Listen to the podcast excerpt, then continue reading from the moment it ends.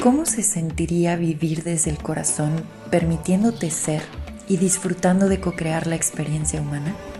Estás escuchando el podcast de TAT, La verdad que habita el cuerpo. Mi nombre es Paula Armenta, gracias por escuchar. Bienvenido.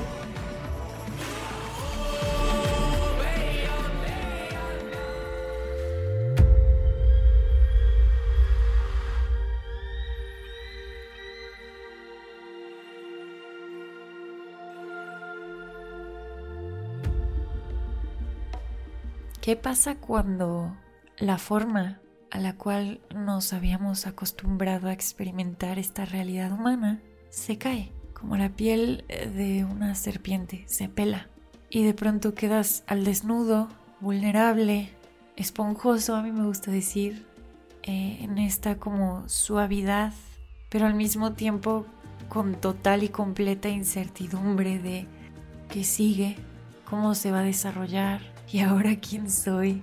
¿De qué forma quiero compartirme? Y no sé si esto es algo que ustedes estén experimentando, pero estoy de alguna u otra forma el día de hoy utilizando el podcast como un espacio para compartir este sentir.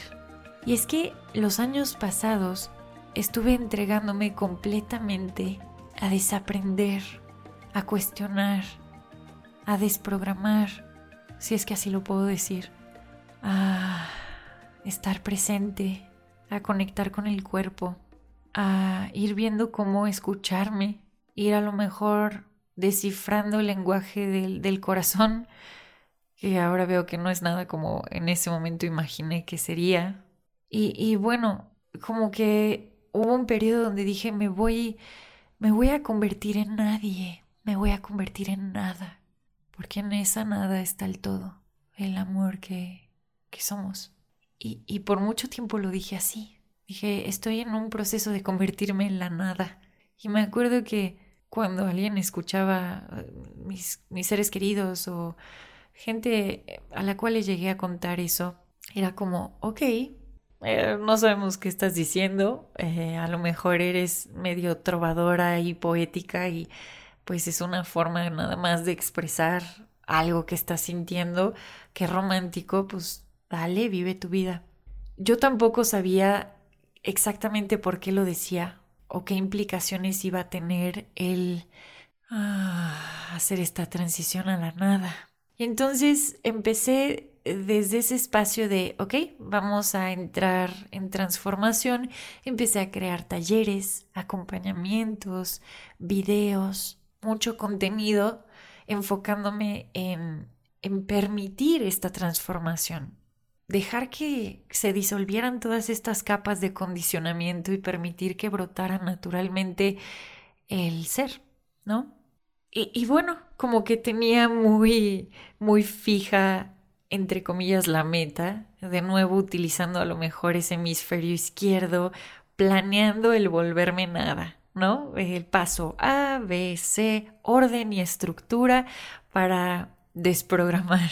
Ahora lo que me da risa es probablemente era esa misma estructura que ya no funciona tratando de quitarse a sí misma. Espero no estarlos haciendo pelotas con este acertijo, pero estoy estoy maravillada porque aunque definitivamente no tenía ni idea de cómo ni de qué era o por qué estaba diciendo esas palabras. Sí que tenía esta intención de estar en conexión con el corazón, porque ya sabía que esa satisfacción que tanto estaba anhelando ya no me la podía dar nada externo. Eh, ya no era cuestión de cumplir ciertas metas, alcanzar ciertos sueños, ser exitosa, formar familia, que mi cuerpo se vea de tal forma, que yo alcance también todas estas eh, ideas que tengo sobre el desarrollo humano y la espiritualidad. Llegó un momento donde me topé con pared y, dije, ok, esto no es ya hacia afuera, o sea, no, no va a haber algo allá afuera que llene este vacío. Y, y está bien, estoy haciendo las paces con eso. Aunque estoy presenciando un, un mundo que te pide más de lo que hay allá afuera, porque aparentemente eso te va a dar un sentido del ser, acabo de cachar que, que eso no es verdad para mí. Y entonces, sintiendo este aparente vacío y con los ojos cerrados, tal cual, literal, empiezo a, a entregarme, a entregarme al inicio todavía con estas programaciones diciendo, ok, voy a hacer meditación lunes, martes, jueves, voy a hacer tai chi sábados y domingos, voy a tener mi práctica de yoga, voy a hacer yin, voy a hacer ashtanga, voy a leer este libro, voy a aplicar esta herramienta del, eh, de los libros de, de Joe Dispensa, voy a estar por acá, voy a estar por allá, todavía como creyendo que era algo que controlaba. Y estoy, estoy muy conmovida porque después de varios meses e incluso podría decir años, me doy cuenta que es pura y simplemente entrega. Es estarme entre entregando. ya estoy hasta tartamudeando. Entrega al no saber. Y saber que ese no saber me lleva al verdadero saber del amor que soy. Y dentro de, de todo esto se caen entonces todas esas estructuras, todo ese aparente orden, y hubieron grandes momentos de desesperación de decir, pues no estoy aplicando la rutina de que tengo eh, para seguir expandiendo la conciencia. Estoy confundida, estoy aquí, estoy allá. Pues yo quería tener este proceso de volverme nada. ¿Acaso no lo estoy haciendo bien? ¿O qué está sucediendo aquí? Hoy puedo ver varios presentes y decir, wow, conecto ahora los puntos. Justo ese, ay, es que no sé muy bien cómo actuar, solo quiero descansar, solo tengo sueño, no estoy entendiendo nada, no sé si lo estoy haciendo bien. Todo eso es parte de la desmantelación, pero en ese momento no lo podía ver. Y, y ahora al estar platicando con ustedes y al estar en esta entrega, el ser nada no es como la mente lineal o esta parte del hemisferio izquierdo creía que era. Y me encuentro, me siento como este arquetipo que cambia de forma. Podría decir que me siento agua sin un contenedor o sin un molde que le ponga forma. Entonces es fluida, es espontánea, es natural. A veces también es...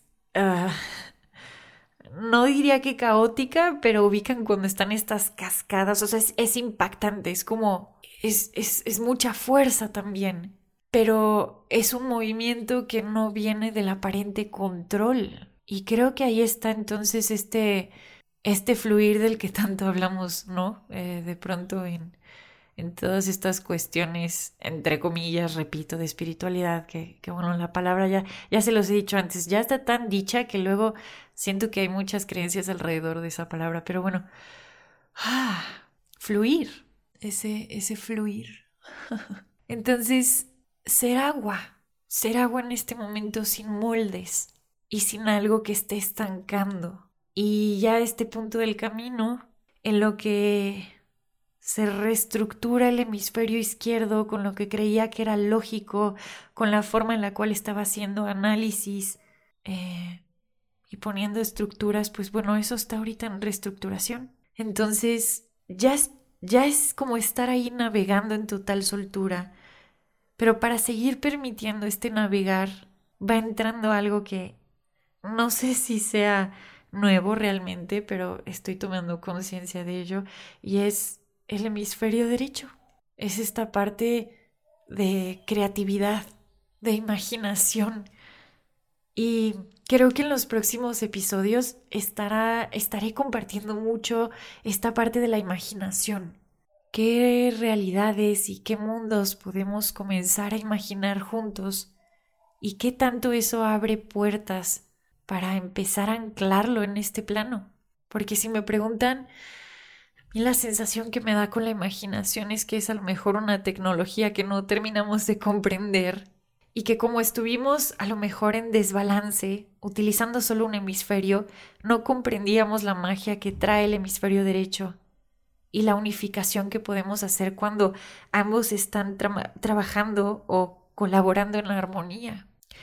Así que, eh, sí, la imaginación como un puente de creación. Así que prepárense para volar conmigo en los siguientes episodios y aprovechando que eh, estamos ahí en ese océano de conciencia, siendo nada, pues vamos a ver qué, qué brota de esta nada para nuestro mayor bien y el de todos los que nos rodean. Muchísimas gracias por haber escuchado este monólogo. Necesitaba desahogarme. Así que, bueno, aquí está. Muchas gracias, de verdad, por compartir su presencia y su escucha. Les mando mucho amor y nos escuchamos prontito. Adiós.